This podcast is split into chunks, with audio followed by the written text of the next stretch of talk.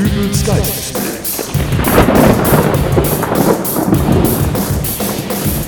Hallo, grüß Gott, moin moin, wie auch immer und herzlich willkommen zur 305. Ausgabe von Dübels Geistesblitz, die sich diesmal mit dem Thema Datenschutz beschäftigt. Gerne wird ja behauptet, dass das meistens nur ein Problem von Nutzern sozialer Netzwerke wäre, die ja ohnehin ihr gesamtes Privatleben im Internet abladen.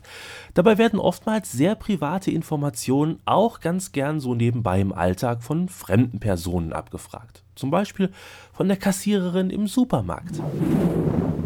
Na, Herr Dübel, wieder Großeinkauf? Naja, wie immer, Frau Trockenmann, jeden Samstag Großeinkauf. Schön, schön. So, dann bräuchte ich jetzt noch Ihre Postleitzahl. Äh, bitte? Ihre Postleitzahl. Ach, wollen Sie jetzt zu mir nach Hause liefern? Nein, ich brauche nur Ihre Postleitzahl. Äh, verstehe ich nicht. Wofür? Naja, wir machen das hier so dann und wann mal. Ja, aber warum? Ähm, schauen Sie, ich habe hier im Display meiner Kasse stehen Postleitzahl Fragezeichen. Das bedeutet für mich, dass ich Sie jetzt nach Ihrer Postleitzahl fragen muss und dann hier eingebe, bevor ich mit dem Scannen der Ware anfangen kann. Entschuldigung, ich habe hier nur einen Würfel Hefe. Dürfte ich vielleicht vor? Augenblick, das muss hier noch geklärt werden. Also, Oh. wozu benötigen Sie denn jetzt diese Angabe? Wozu?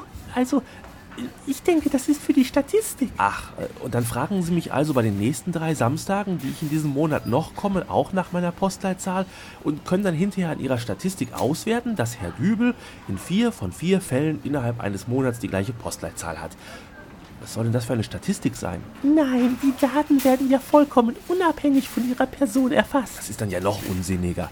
Dann haben Sie eine Statistik, die besagt, dass Person X in vier von vier Fällen mit der gleichen Postleitzahl hier im Laden aufgelaufen ist. Sie verstehen das ganz falsch. Wir befragen ja auch noch die anderen Kunden.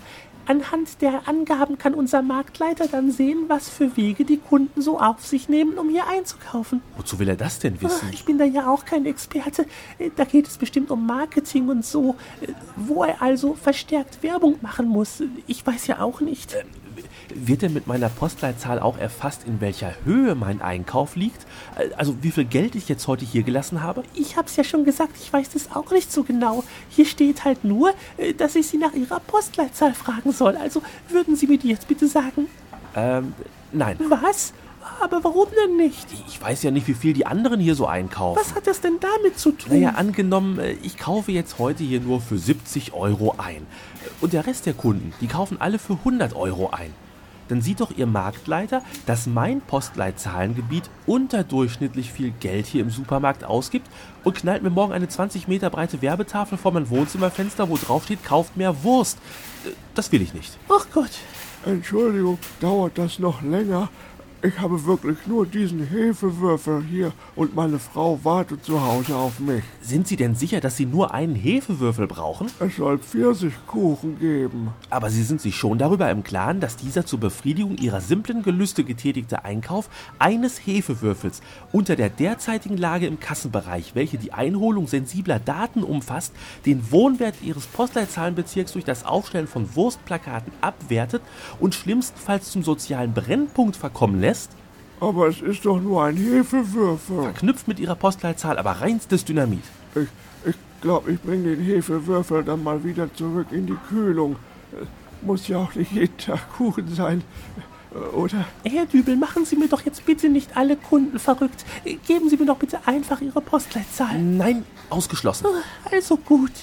Äh, was machen Sie denn da? Ich gebe eine Postleitzahl ein. Ja, aber ich habe Ihnen doch meine jetzt gar nicht gegeben. ich trage da jetzt meine ein, damit es hier endlich mal weitergeht. Was für eine Postleitzahl ist das denn? 44287.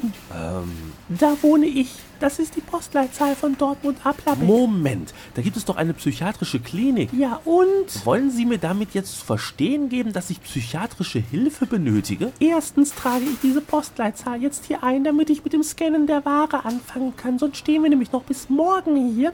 Zweitens ist das die erste Postleitzahl, die mir jetzt so in den Sinn gekommen ist, weil ich dort wohne. Und drittens hat Dortmund-Aplabeck 16.000 Einwohner. Die sind nicht automatisch alle Patienten der Klinik. Ich kann Ihnen aber gerne einen Kontakt für ein Beratungsgespräch vermitteln. Mein Nachbar arbeitet nämlich dort. Ha, so, jetzt haben Sie es nämlich doch gesagt. Was? Dass Sie mir ein Beratungsgespräch vermitteln wollen, weil Sie mich für verrückt halten. Ach, das ist doch Unsinn.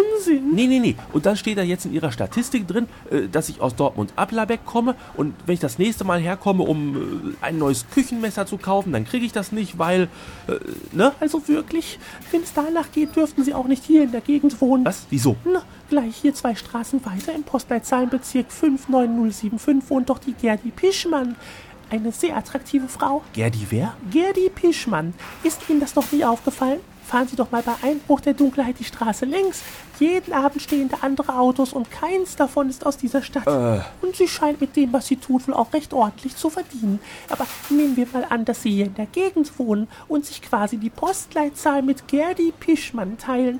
Wenn das einer mitbekommt, Herr Dübel im Postleitzahlenbezirk 59075, das ist ja quasi Tür an Tür mit Gerdi. Ja, aber, äh, nee, nee, äh, was gebe ich Ihnen jetzt für eine Postleitzahl? 33739. Ach, ach, Sie sind das. Wollen Sie doch noch Ihren Hefewürfel kaufen? Ja, also ich habe mich doch jetzt schon sehr auf den Pfirsichkuchen gefreut.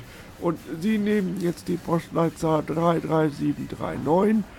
Ich habe Ihr Gespräch ja hier die ganze Zeit mitgehört und das wäre wohl was für Sie. 33739? Ja, sehr, sehr schöne, ruhige Lage, nichts Verfängliches, ein sehr beschauliches Fleckchen Erde. Also, 33739, soll ich das nehmen? Ja, meinetwegen, damit es jetzt endlich weitergeht. Gut. Was haben Sie? Hier steht der Ort, in dem Sie wohnen, im Display. Was? Wieso? Wie, wie heißt denn der Ort? Der Ort heißt äh, Deppendorf. Was? Aber es ist wirklich sehr, sehr schön dort. Also, das war das letzte Mal, dass ich hier einkaufen war. Tja, schade. Er hat immer seinen Großeinkauf hier getätigt. Naja, das reißt mein Hefewürfel vom Umsatz her jetzt vielleicht nicht mehr so ganz raus, oder? Egal. Ihre Postleitzahl bitte? 59075. Und dann hätte ich noch eine Frage. Ja, Wo genau wohnt denn diese Gerdi Pischmann? Falls ihr eine interessante Verschwörungstheorie habt, was der Supermarkt mit den gesammelten Postleitzahlen Datensätzen so anfängt, oder ihr auch schon einmal mit einem Würfel Hefe in einer Supermarktschlange gestanden habt, in der es einfach nicht weiterging, oder ihr die genaue Adresse von Gerdi Pischmann kennt, dann schreibt doch einen Kommentar auf www.dübelsgeistesblitz.de oder auf der Facebook-Seite zum Podcast. Wir hören uns dann wieder in der nächsten Ausgabe. Bis dahin alles Gute, euer Dübel und tschüss.